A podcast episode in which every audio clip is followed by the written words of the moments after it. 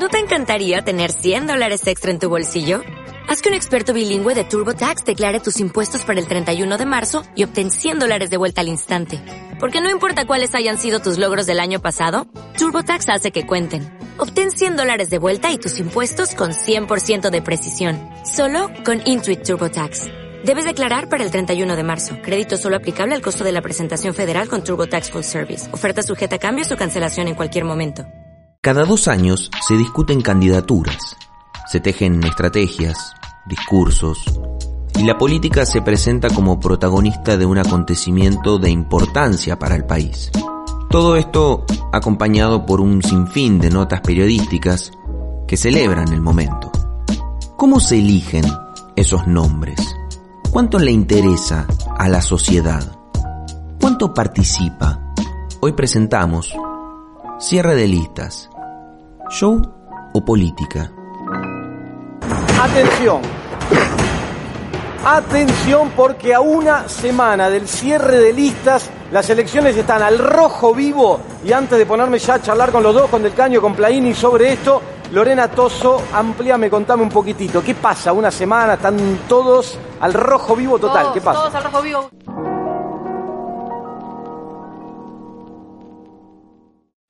No hablen de política. No hablen de política. No hablen de política. No hablen de política. de política. No hablen de política. No hablen de política. No hablen de política. No hablen de política. Hablen de política.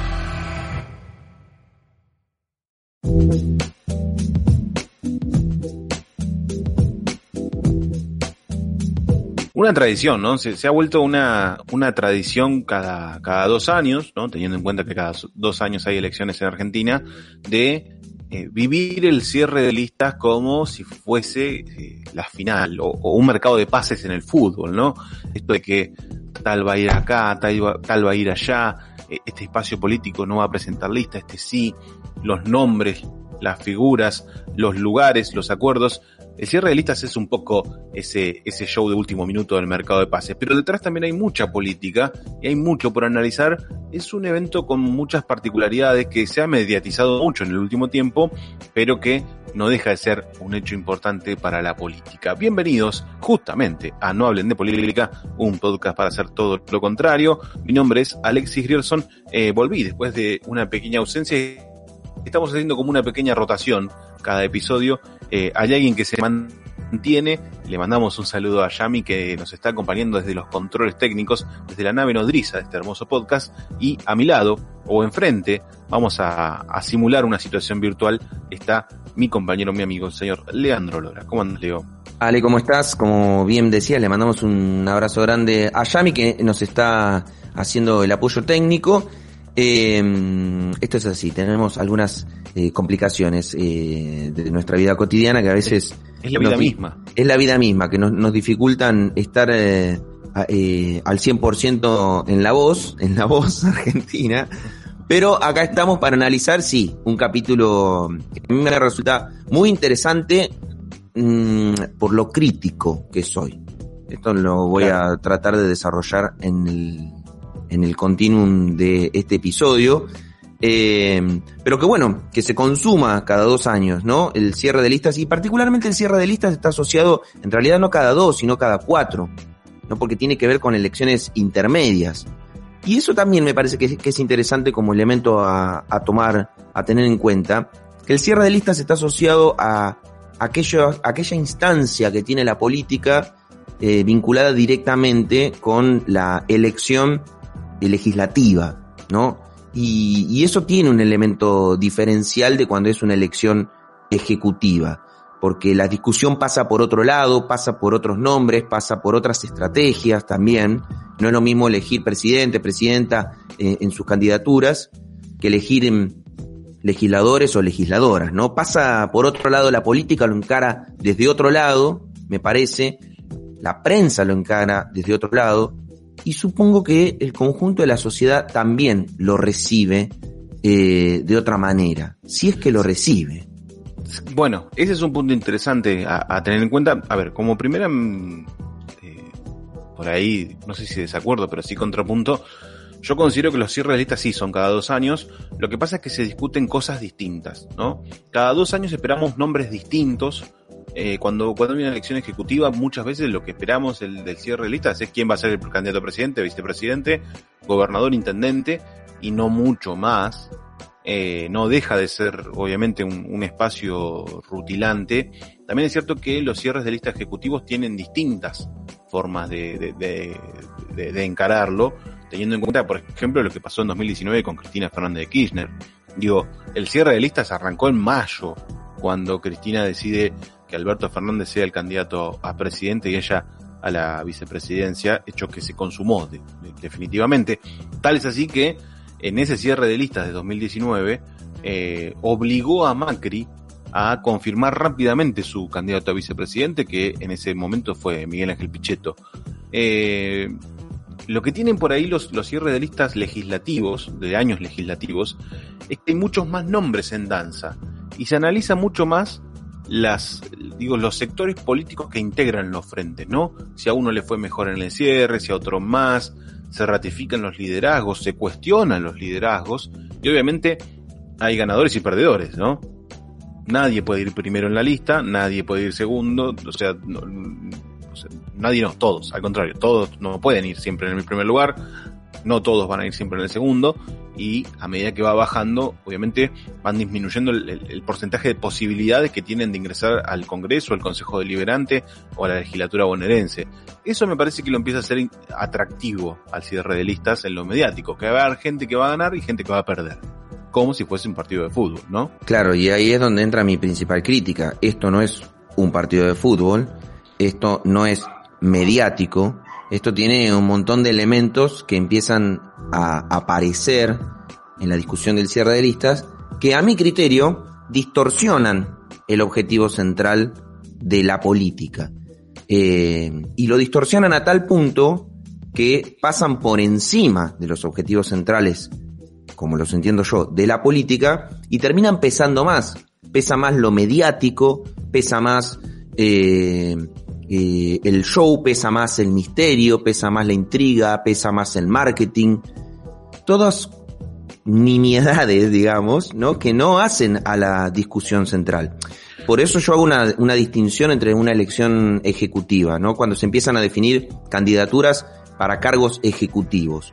La centralidad, la discusión, y entiendo que el impacto sobre el conjunto de la sociedad es distinto, porque, sobre todo para un sistema como el nuestro, que es que yo creo que también esto tiene que ver, ¿no?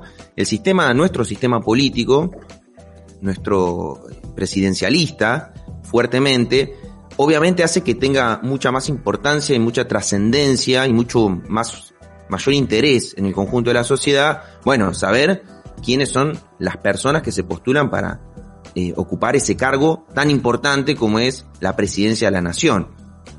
Y por qué tal vez no es tan importante, y lo digo tal vez porque, ojo, cada uno puede tener sus opiniones en relación a cuál es el impacto que cree que existe en el conjunto de la sociedad, una elección legislativa, una elección de medio término. ¿Qué importancia le damos como sociedad a la Cámara de Diputados, a la Cámara de Senadores, y además cuál es el, el recorrido que hace esa discusión hasta definir quiénes son las candidaturas? Pero bueno. Este, este, cierre particularmente fue muy interesante. Eh, porque, digo, como otras veces, me, ha tocado seguirlo de cerca, obviamente, por, por, mi laburo. Como otras veces yo lo que veo, por lo menos así a, primera vista, eh, es eh, que los dos principales frentes que, discuten el país, por lo general discuten los proyectos de país, presentan en sus listas justamente ideas que tienen más que ver con un proyecto que con nombres en sí, ¿no? Digo, o, por lo menos con lo que representan esos nombres, que es, es bastante interesante, eh, porque si uno analiza los, los cuatro, vamos a, vamos a decirlo de, de, esta manera, los cuatro principales candidatos de las dos fuerzas, uno ve representatividad en sectores, ¿sí? No tanto el nombre en sí, tanto juntos como el Frente de Todos han presentado eh, dirigentes, posible que son los precandidatos ahora porque hay paso, eh, que muestran eh, más ideas que el nombre en sí, ¿no? Va, vayamos rápidamente a los nombres.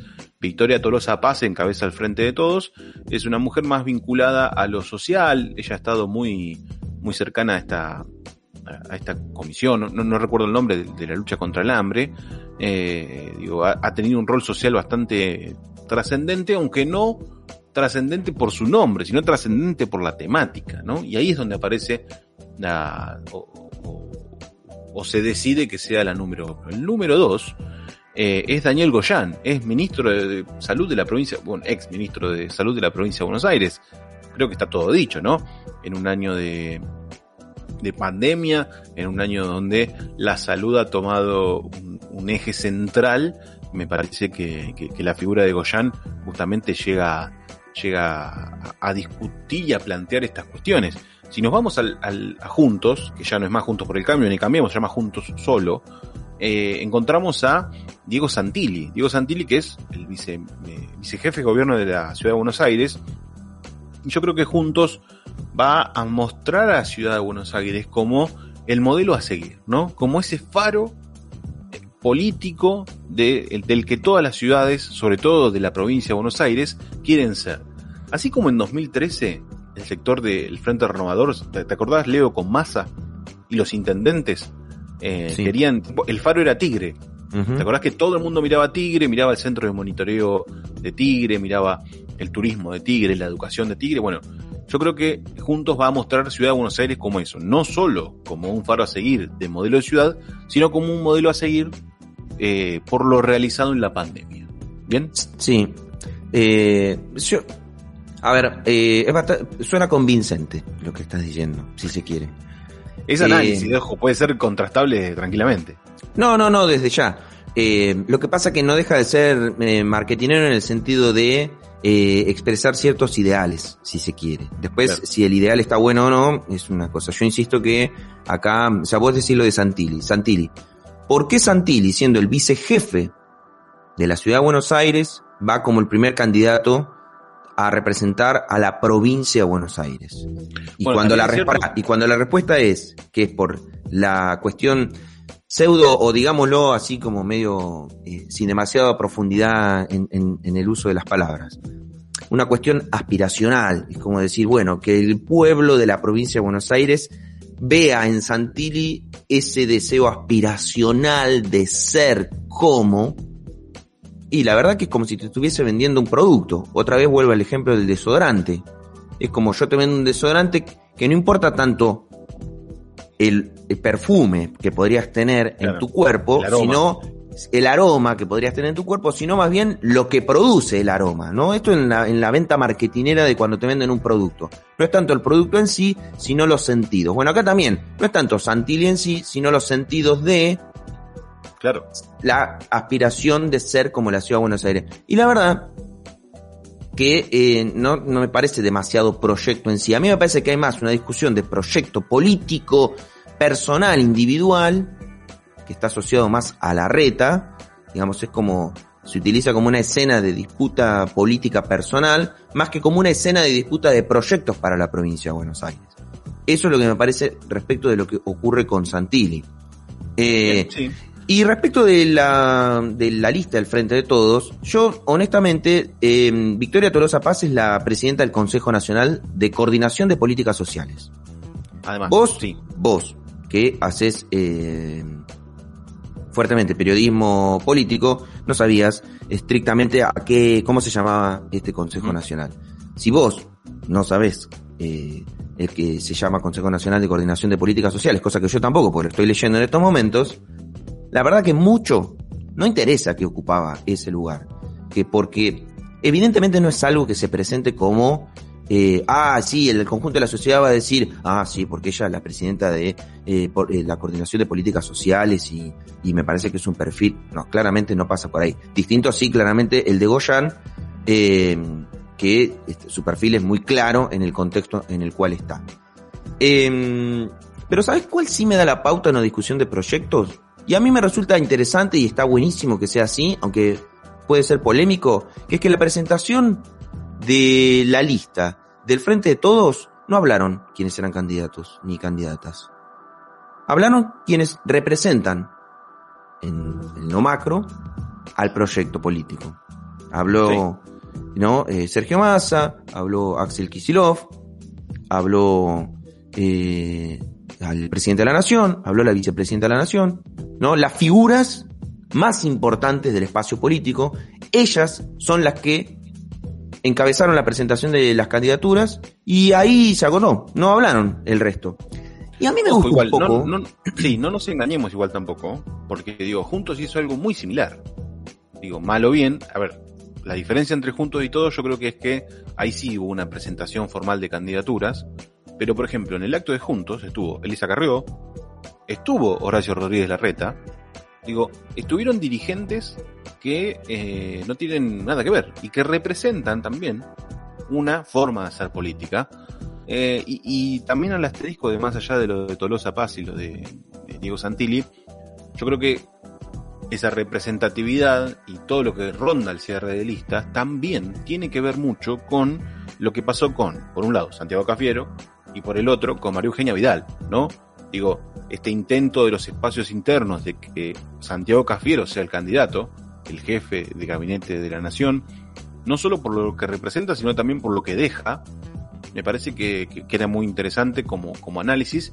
Y lo que pasó con Vidal, ni que hablar. Digo, Vidal era número puesto en la provincia de Buenos Aires para ser candidata a diputada nacional y decidió eh, trasladarse o hacer como un enroque con Santilli, irse a la ciudad de Buenos Aires y, por decirlo de una forma un poco decorosa, refugiarse en la ciudad de Buenos Aires, eh, un lugar muy seguro para el PRO, de, mucha, de, mucho confort, ¿no? Y empezar a construir otra cosa. Quizás ser la sucesora de la reta en la ciudad de Buenos Aires. O empezar a construir una candidatura a, a la presidencia, aún con la reta ya abiertamente decidido a, a buscar la presidencia en 2023. Digo, esos también son los otros análisis que, que rondan y que tienen que ver más con la rosca. Digo, y dejo un interrogante abierto. Digo, ¿es este show de roscas, de discusiones, la, digo, la clave de la mediatización del cierre de listas? ¿Es como el momento eje a la hora de discutir la política que hace que la política sea más atractiva? ¿O realmente el cierre de listas es un show donde efectivamente se futboliza la política y donde estamos viendo eh, pases de algunos a otros partidos, cómo quedan las listas y demás? Es un debate interesante que obviamente lo vamos a charlar en lo que viene en este especial de cierre de listas. ¿Estás escuchando? No hablen, de, hablen política. de política. Recordá que podés hacer un aporte económico a nuestro trabajo. Podés colaborar de manera mensual o hacer un pago por única vez todas las veces que quieras y puedas. Y puedas. No te olvides, esto es gratis y siempre lo Siempre va lo a hacer. Pero unos mangos nunca nos vienen mal. Solidaridad. Entrá en nuestras redes sociales y entérate cómo ayudamos.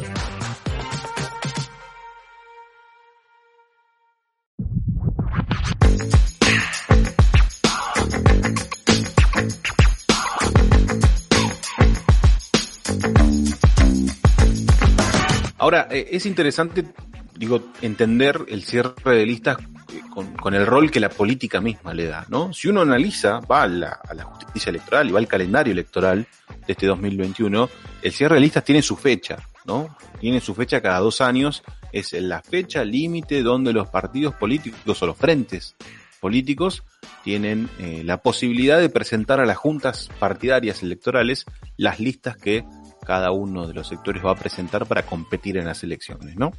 Digo, hay una formalidad también, una institucionalización de el- el- del cierre de listas. Lo que lo hace muy mucho más interesante, digo, la política ha centralizado mucho esta fecha, ha puesto la mirada en esta fecha y en paralelo se ha mediatizado mucho. Ahora, digo, ¿hay alguna otra forma de dirimir las, las candidaturas? Digo, el cierre de listas es la única manera en la cual cada uno de los frentes decide quiénes son los candidatos y quiénes no, y quiénes tienen, eh, digo, mayor prioridad o eh, se dan un lugar más alto y otros no. Vos, Leo, en ese sentido, ¿qué, qué opinás y, qué, entendés? Digo, porque uno puede cuestionarlo, pero la fecha existe y la política cada dos años la, revalida e incluso le da como un bonus. Digo, el Frente de Todos discutió internas eh, en este cierre de listas. Uno vio cómo se paró eh, los sectores del Frente de Todos, mismo caso en Juntos, en estas fechas puntuales. Digo, ¿hay alguna otra forma de discutir las candidaturas? Yo creo que sí. Eh, lo a ver, para mí es malo, el sistema es malo. Quiero empezar por ahí. Para mí, sin dudas, eh, sin, sin dejar nada, nada de sí, duda. yo creo que con el con la edad me voy poniendo cada vez más crítico, no sé por qué. Eh, no sé si es una cuestión, mira, voy a hacer como una autorreflexión, que me parece que puedo aportar. No sé si cuando uno es más joven eh, es un poco más entusiasta con ciertas eh, cosas, con ciertos mecanismos. Eh, tal vez tiene momentos de la vida en los cuales que no están asociados estrictamente a la juventud. Es- es- esto lo, lo quiero aclarar. Tal vez uno tiene más mo- mo- distintos momentos en la vida en los que confía más, ¿no? En nada, en- en las personas que, que toman las decisiones importantes y, y- y demás. Y por ahí pasa por alto algunas otras cosas o no son prioritarias. Pero honestamente, en, en- digamos, en este último tiempo, yo siento que a la política le hace falta más pueblo, por así decirlo, de alguna manera. Pueblo en el, en el sentido amplio, ¿no? De la palabra. Eh, a veces la, la, a veces no, o sea, la veo muchas veces como, como una, una suerte de, de casta cerrada de la política y, y que termina siendo un elemento de autodestrucción.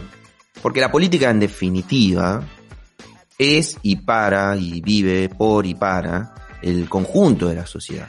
Si ese conjunto de la sociedad cada vez es más ajeno a la política en sí, eh, no importa cuán exitosos sean quienes estén adentro de esa casta, cada vez van a tener menor legitimidad. Porque el conjunto de la sociedad, que es para quien se supone que se trabaja, discute poco eso, forma poco eh, parte de sus intereses cotidianos. Y algo que me pasa a mí mucho con los cierres de listas es ese círculo que se enciende. Y le digo círculo, me gusta la idea de círculo en, este, en esta imagen de algo cerrado, ¿no? Ese círculo que se enciende eh, como gozando de lo que ocurre. Y es como una suerte de anteojera, ¿no? Una ceguera que existe en cuanto al show que habilita el cierre de listas, la intriga que habilita el cierre de listas, y esto incluye en este círculo, obviamente, que a las personas que dentro del mundo de la política lo discuten, y por ejemplo al periodismo, ¿no? Eh, es como esa retroalimentación entre esos dos sectores, tipo yo, los políticos o, o la política, cierto sector de la política tiene un producto para venderle al mundo mediático, ¿no? Al periodismo político sobre todo, y el periodismo político también cegado por ese, esa apasionada efervescencia que le generan ese, ese tiempo previo a la definición, juegan y es como un disfrute mutuo entre yo tengo información que a vos te va a interesar, uy, qué bueno tiene información que me va a interesar y estoy reentusiasmado y te la cuento como si fuese una cosa re interesante y por fuera de ese círculo de goces mutuos está el conjunto de la sociedad que poco le interesa, es mi sensación, lo que están discutiéndose ahí. Y eso para mí es el principal problema, porque justamente a quien menos le interesa es a quien más le tiene que interesar. Y entonces lo que yo me pregunto es por qué la política no se pregunta cómo es que a quien más le tiene que interesar no le interese. Es casi como si, no sé, es que es como algo, alguien que tiene un objetivo por delante, no esté preocupado por cumplir ese objetivo, sino por vivir ese momento en términos individuales como una experiencia propia personal. Y eso me resulta llamativo y yo creo que tiene una respuesta, que la respuesta es que la política viene continuamente alejándose de la sociedad porque empieza a perder el sentido que tiene, que es el de transformar, pero el de transformar de manera colectiva, el de sentirse interpelado por aquellas personas, aquel ciudadano, ciudadana, como uno, por lo menos, en- al menos en materia superficial, que pretende representar y dirigir y tomar ciertas decisiones en representación del el, el resto del conjunto de la sociedad que no va a aspirar ni a, ni a postularse a algún cargo de representación. Y eso hace que los cierres de listas sean un núcleo cerrado, ¿no? De mucho misterio, de mucha intriga, de mucho secretismo, de poca discusión de proyecto, de mucho poroteo eh, personal, individual, de te doy, te saco y, qué sé yo, y al final el cierre de listas es la decisión de, tres o cuatro personas sentados en- al- alrededor de una mesa donde el, el sentido colectivo y popular de la política no existe. Y es, esas cuatro personas sentadas gozando con cuatro o cinco periodistas que están felices gozando de la intriga que está ocurriendo, mientras alrededor la gente poco le interesa, lo cual es un riesgo, porque que poco le interese es preocupante, porque hoy le interesa poco, mañana le interesa un poco menos, pasado le interesa un poco menos menos, y va a llegar un día en el que no le va a terminar de interesar en absoluto y además lo va a reemplazar por otra cosa. Y yo creo que eso es lo que nos advierte ojo con un conjunto de la sociedad importante que reemplace la política por otra cosa que le resulte más interesante, más atractiva, más efectiva, ¿no? Y que, no sé, si uno analiza el mundo en el que estamos viviendo, eh, hay un montón de elementos a, dar cuenta de quiénes están reemplazando a la política. En, en su sentido más básico. Bien. Entonces yo lo que, perdón, mi, mi crítica, para cerrar esta, esta idea, digo, mi crítica pasa no en sí por lo que ocurre en el cotidiano de cada dos años esas discusiones. A mí me parece que eso es como la trampa en la que creer que no está pasando nada y están operando un montón de cosas socialmente que no se advierten y que cuando se llegue el momento en el que explote van a decir, ay, ¿cómo pasó esto? Y si hace décadas que están haciendo lo mismo. Todo cerrado, todo es un show, nadie discute, discuten pocos, cierran una cosa y después presentan y nadie se siente parte de esa discusión.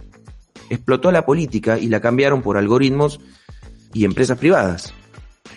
A ver, eh, coincido 50% más o menos. Eh, bueno, pensé que es un buen porcentaje. Digamos, tratemos de, de, generar polémica con el 50 entonces. Sí, yo creo que la política está utilizando, por lo menos hasta ahora, mecanismos que en otros ámbitos funcionan. Digo, ¿por qué un mercado de pases en el fútbol es tan exitoso?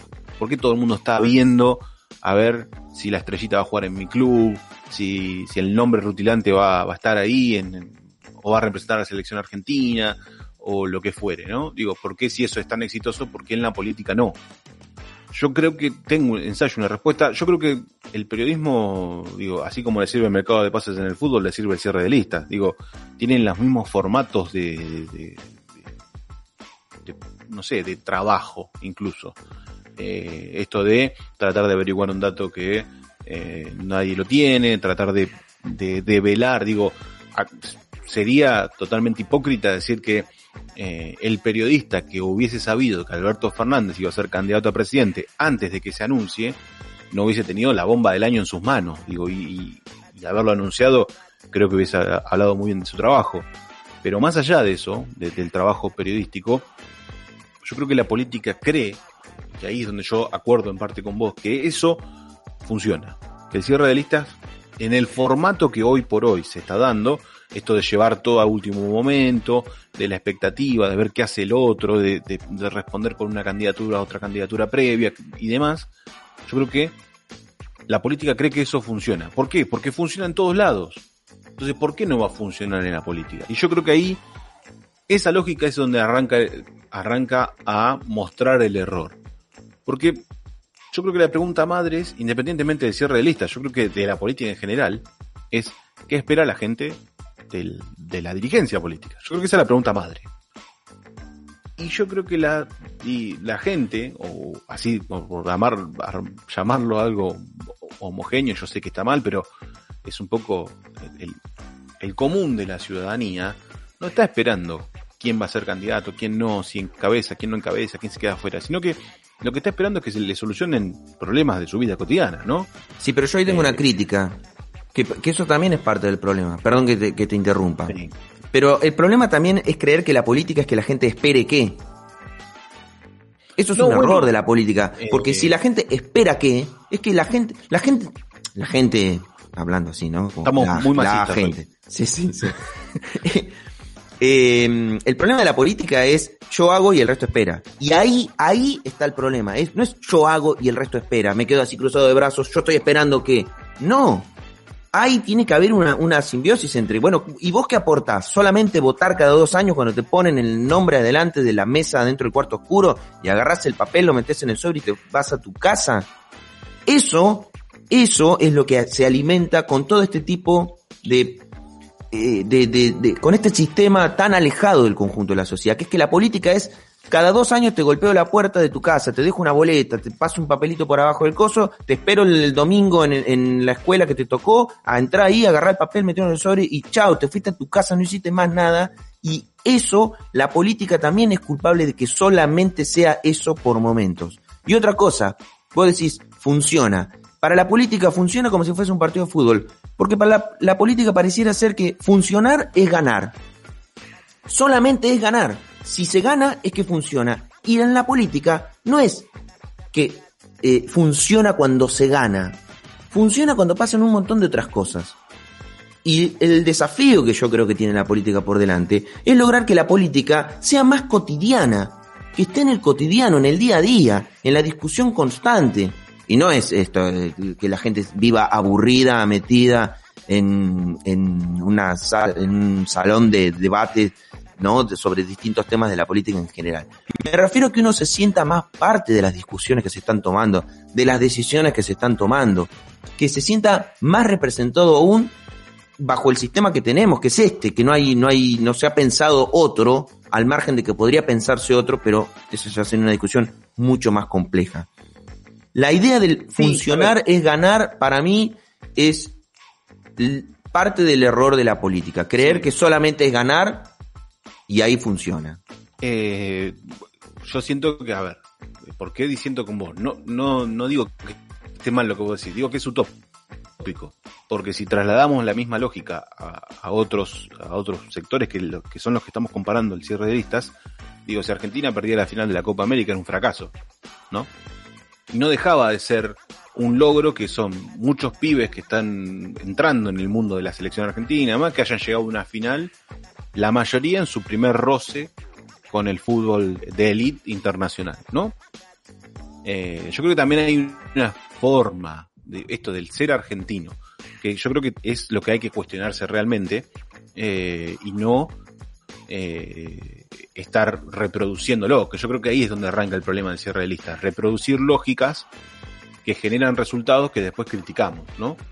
De todas maneras, yo creo que el gran desafío es encontrar un mecanismo eh, que eh, hoy por hoy genere dos cosas. Por un lado, que sea atractivo para la ciudadanía y segundo, que discuta un cierre de listas, ¿no? Porque el cierre de listas es algo que tiene que pasar, digo, en algún momento la política tiene que elegir a sus candidatos.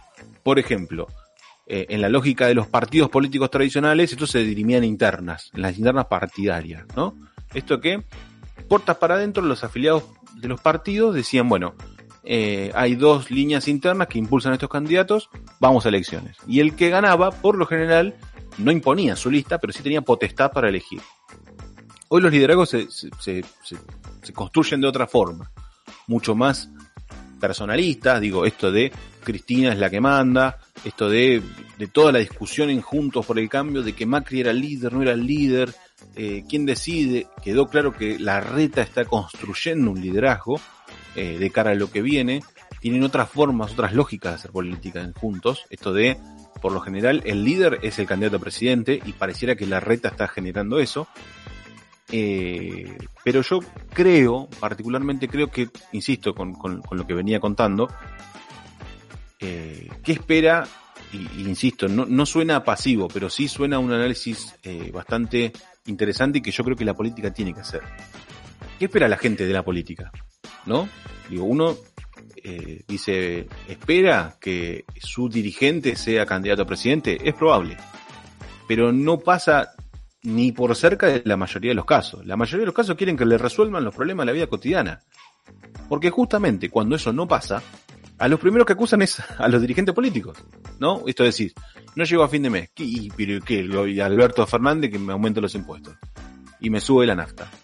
Digo, también hay que tener ese, e- e- ese ojo en, en, en analizar lo que la gente ha construido de lo que espera de la política. Y espera básicamente esto, que no le aumente los impuestos, que le facilite la vida, que le permita ir de vacaciones, eso por ahí en un sector medio. En un sector alto, que no le cobren muchos impuestos, que lo dejen evadir tranquilo, que lo dejen hacer la plata con lo que quieren, que no le restrinjan libertades. ¿Qué espera la, la persona más pobre? Digo, que le den eh, o que le brinden oportunidades que no tuvo nunca, o que le den algo que no tiene, ¿no? Entonces, si uno lo analiza, digo, en, los conceptos que analizabas vos, me parece que es recontra válido. Ahora, siento que es muy utópico para la construcción de la ciudadanía argentina por la política y al revés. Y yo creo que ahí es donde hay un error más grande. Que uno, o que uno vea que la ciudadanía construye prejuicios o conceptualizaciones de la política, me parece mucho más válido que la política se quede en esa zona de confort de decir, ah, no, pero bueno, el vecino espera cada dos años que Cristina sea la candidata y va y vota. Yo creo que, digo, me parece que no están bien ninguna de las dos cosas, pero las responsabilidades de cuestionarse eso son distintas. Y ahí yo creo que la política tiene un enorme desafío. En este último cierre de listas yo considero particularmente que se ha visto alguna respuesta eh, a esto eh, de, de, empezar a entender un cierre no por los nombres, sino por las ideas y los proyectos y las respuestas a la gente. Veremos si es algo que se mantiene o si los personalismos harán que, por ejemplo, Cristina vuelva a ser candidata en 2023, que Mauricio Macri vuelva a ser candidato en 2023 y que se apuesta el nombre y no a la idea detrás del nombre. Sí, de todos modos, si ambos fuesen candidatos, hay ideas detrás de esos candidatos, eh, bastante claras, me parece, en ese sentido. Em, simplemente para cerrar, a mí yo considero que sí, que tiene una alta dosis de utópico lo que yo propongo. Lo que pasa que me parece que em, si no podríamos decir que ya está anulada la discusión, que así como está está bien y entonces listo, cualquier cosa que se proponga modificar lo que ya está es utópico, listo, así que esto es lo mejor que puede salir. No, yo no creo que... Esto... para caminar, dijo. Sí, pero sin caer en esa que es, eh, digamos, la más eh, clásica definición, ¿no? Que señalaba Galeano del horizonte, que sirve para caminar, qué sé yo. Eh, la política tiene la principal responsabilidad, porque es la que decide jugar ese juego y debería ser más consciente de para qué juega ese juego. Entonces, yo, por ejemplo, cuando la Argentina discutió la que lo hemos hecho tratado en algún otro episodio. La reforma del sistema político donde se, se insertó la idea de las primarias, la discusión que hubo ahí, en términos eh, teóricos al menos, ¿no? Era muy clara, muy concreta, es decir, la sociedad tiene que participar de la elección de sus candidatos, decía. Hay que acercar más la política al conjunto de la sociedad. Es decir, a mí lo que me, me apasiona de esa discusión es que tenía en cuenta al plantear, che, acá hay que hacer primarias para que no haya tantos personalismos disueltos por ahí, que se junten, que puedan confrontar ideas y ponerse de acuerdo para armar frentes y que esos frentes se den de cara a la sociedad, que la sociedad pueda elegir cuál de las dos propuestas dentro de un mismo frente gane. Estaba el perfil, la idea de que la sociedad tiene que formar, participar cada vez más. Eso no se puede abandonar. Y eso no es utópico, esa era una discusión real, concreta. Lo que pasa es que después se lo fagocita la discusión del poder. Entonces, el desafío lo tiene la política de poder lograr un equilibrio entre el, el poder que están discutiendo y la posibilidad de ser honestos con la política y con el conjunto de la sociedad. Yo creo que ese es el desafío. Que lo tomen lo utópico como camino, bueno, si lo quieren tomar como camino, tómenlo. Ahora, que necesita ser discutido, necesita ser discutido, pues no puede ser que cuatro decidan cosas que al resto no le interesa y que el resto sea solo convocado para votar. Y que solamente espere cruzado de brazos que le solucionen los problemas, porque la política es mucho más que eso. Y si solamente es, me quedo sentado de brazos esperando que funcione, cuando no funciona, tengo un solo culpable, un solo responsable y algo fácil de eliminar. Elimino la política y busco otra forma de que me solucionen mis problemas. Y eso es lo que puede llegar a pasar y es grave, porque ya tenemos gente invirtiendo plata en volar al espacio, ¿sí? Que aparenta ser mucho más eficiente que aquellos que te proponen cada dos años solucionarte la vida. Bueno, espero que hayas volado hasta el espacio con este episodio y que te hayas quedado pensando un montón en, este tema y en tantos otros, porque no es el único. Si te vas a nuestro canal de Spotify, a nuestro canal de YouTube, vas a encontrar un montón de temas en los que discutimos y en los que hemos decidido en esta tercera temporada, junto a Yami, junto a Leo, no hablar de política.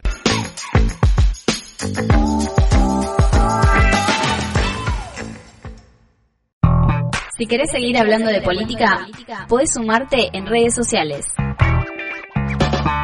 No hablen de política en Facebook, hablen de política en Instagram y arroba no hablen de poli en Twitter.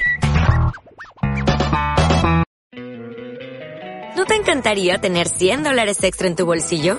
Haz que un experto bilingüe de TurboTax declare tus impuestos para el 31 de marzo y obtén 100 dólares de vuelta al instante. Porque no importa cuáles hayan sido tus logros del año pasado, TurboTax hace que cuenten. Obtén 100 dólares de vuelta y tus impuestos con 100% de precisión. Solo con Intuit TurboTax. Debes declarar para el 31 de marzo. Crédito solo aplicable al costo de la presentación federal con TurboTax Full Service. Oferta sujeta a cambios o cancelación en cualquier momento.